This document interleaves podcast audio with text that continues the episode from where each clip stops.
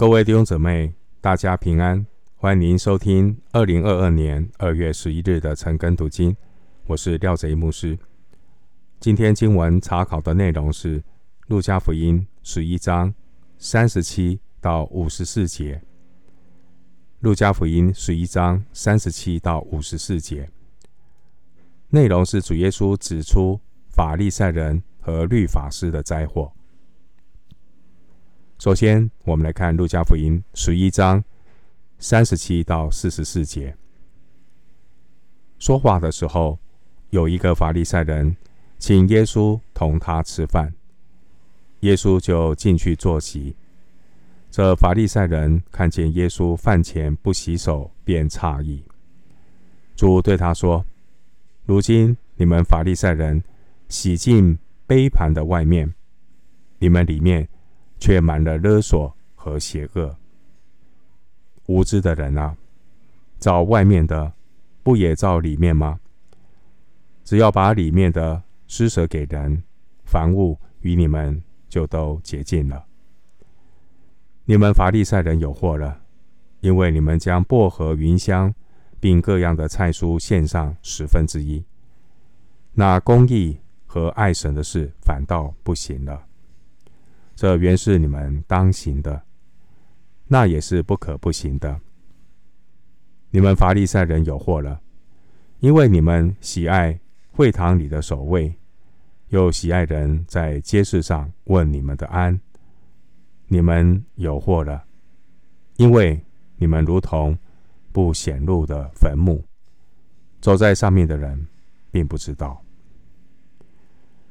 十一章三十七到四十四节。主耶稣指出法利赛人的三个灾祸。三十八节，法利赛人会饭前洗手，并不是为了把手洗干净，这只是一个象征性的洗涤礼。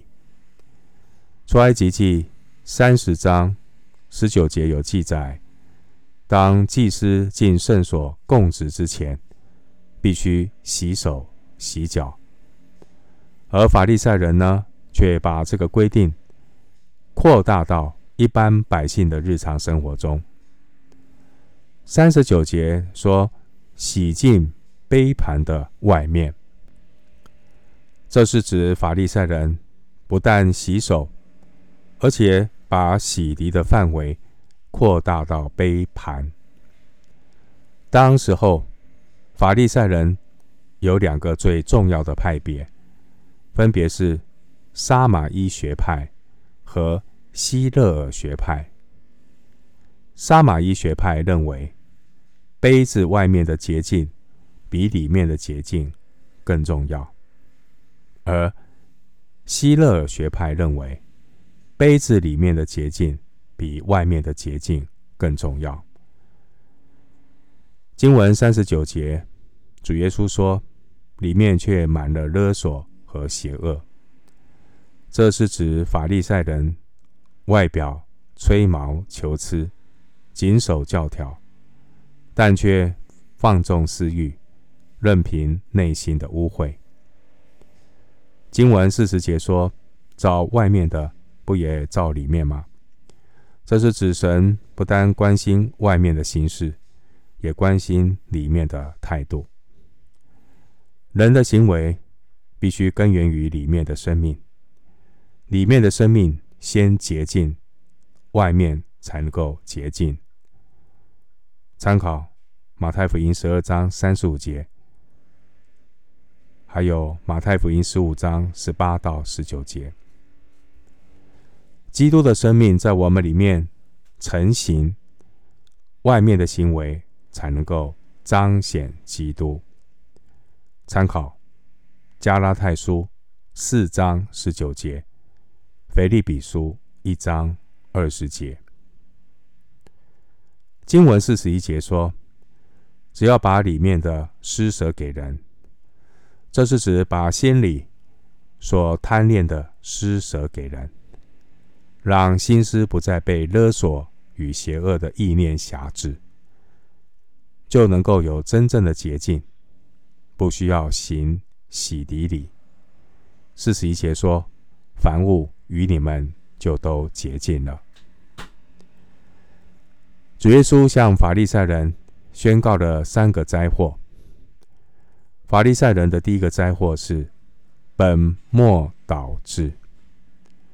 法利赛人热衷于遵守繁琐的教条细节，却忽略了基本的律法精义。律法提到十一的奉献，利未记二十七章三十节，而薄荷、云香。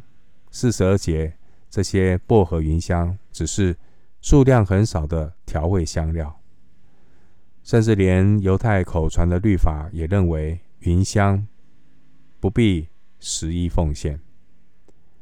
然而四十二节，我们看到这些法利赛人娇柔做作，刻意献上十分之一，但是呢，关于公义和爱神的事，他们却不去行。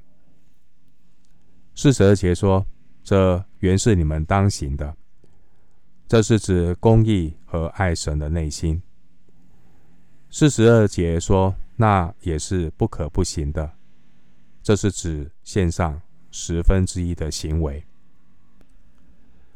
接下来，我们来看法利赛人的第二个灾祸，是他们的骄傲自高。法利赛人。以自我为中心，他们贪恋在人面前的荣耀。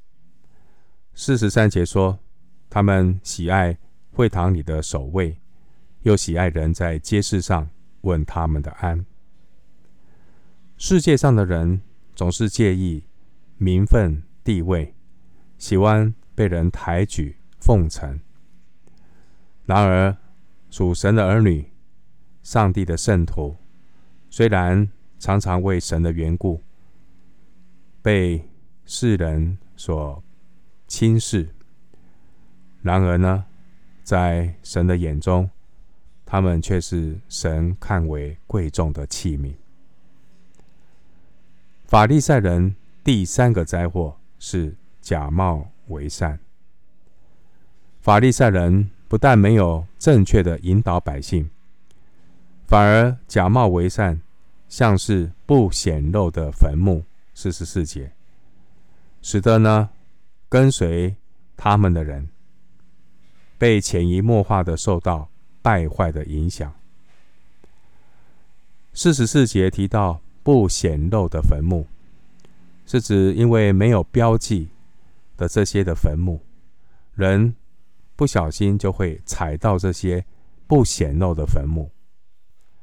民数记。十九章十六节说：“如果呃触碰到这些坟墓呢，就要七天不洁净。”民数记十九章十六节。因此，为了避免有人不小心踩到这些不显露的坟墓，犹太人会在每年逾越节之前，把郊外的坟墓刷白，啊，让这些坟墓。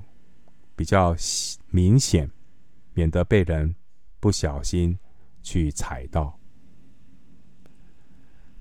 接下来，我们来看路加福音十一章四十五到五十二节。律法师中有一个回答耶稣说：“夫子，你这样说也把我们糟蹋了。”耶稣说：“你们律法师也有祸了。”因为你们把难担的担子放在人身上，自己一个指头却不肯动。你们有祸了，因为你们修造先知的坟墓，那先知正是你们的祖宗所杀的。可见你们祖宗所做的事，你们又证明又喜欢，因为他们杀了先知。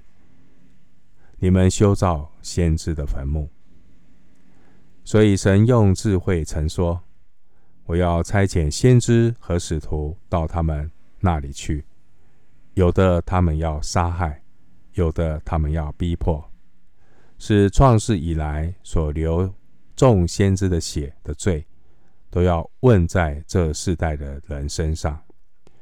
就是从亚伯的血起，直到被杀在坛和殿中间撒迦利亚的血为止。我实在告诉你们，这都要问在这世代人身上。你们律法师有祸了，因为你们把知识的钥匙夺了去，自己不进去，正要进去的人，你们也阻挡他们。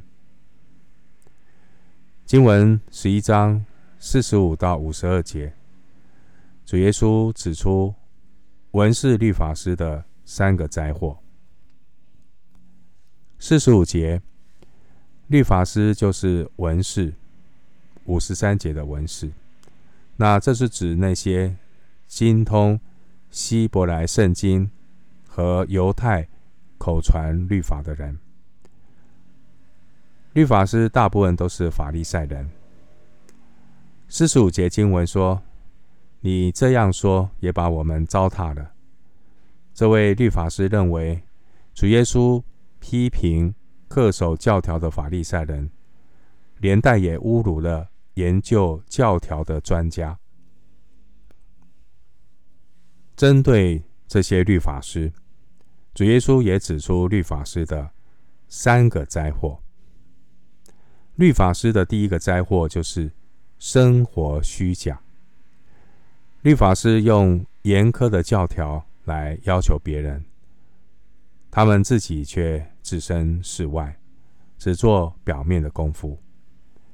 四十六节，主耶稣说：“你们把难担的担子放在人身上。”这是比喻律法师在神的诫命之外，又添加了许多人的遗传，编纂了一套繁琐的口传律法，成为百姓可怕的重担。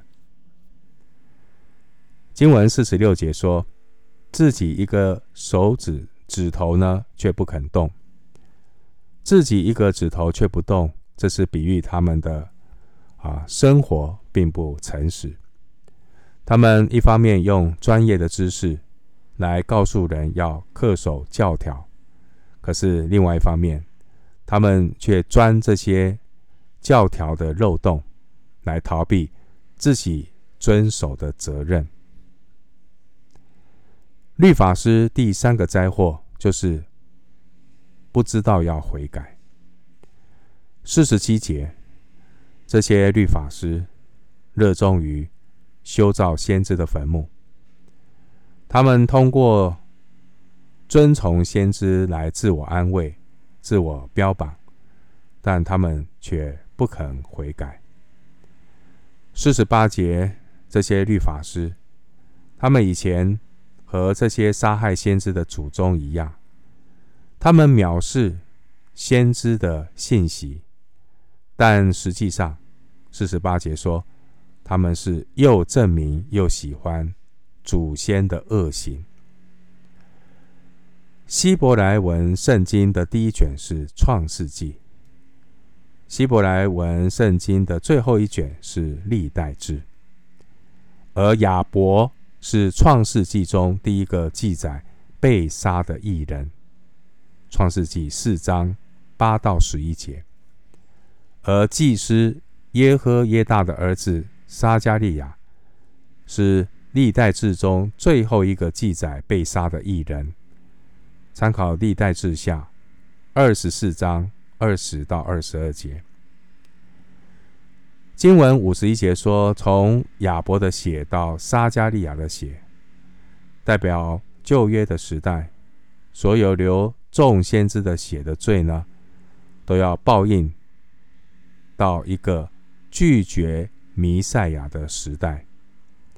这些的人，他们拒绝耶稣，他们不听主耶稣所传讲悔改的信息，并且他们逼迫杀害先知，而这些的罪都要归在他们的身上。律法师第三个灾祸就是阻挡真理。经文五十二节说，他们把知识的钥匙夺了去，用各种繁琐的教条和灵异的解释让普通人无法领会真理。他们把圣经变成一本难以明白的谜语书，好像只有专家才能够讲解。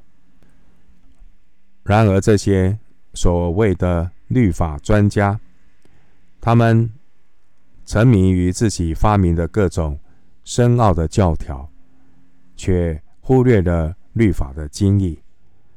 他们把寻求真理的百姓带上了歪路。五十二节说，他们自己不进去，而正要进去的人，他们也阻挡他们。回到经文，《路加福音》十一章五十三到五十四节，耶稣从那里出来，文士和法利赛人就极力的催逼他，引动他多说话，私下窥听，要拿他的话柄。十一章的五十三到五十四节，我们看到文士和法利赛人，他们。没有受教的心，反而被耶稣的话激怒，恼羞成怒。他们继续要寻找控告耶稣的画柄，这就印证了耶利米书十七章九节所说的：“人心比万物都诡诈，坏到极处，谁能试透呢？”经文五十三节提到的文士，指的就是四十五节的律法师。五十三节说要引动耶稣多说话，意思是要他们想要盘问耶稣许多的事情。五十三节说私下窥听，要拿他的话柄，意思是伺机而动，要抓耶稣的话柄来控告他。路加福音在十一章三十七节，我们看到主耶稣接受法利赛人的邀请，和他们吃饭。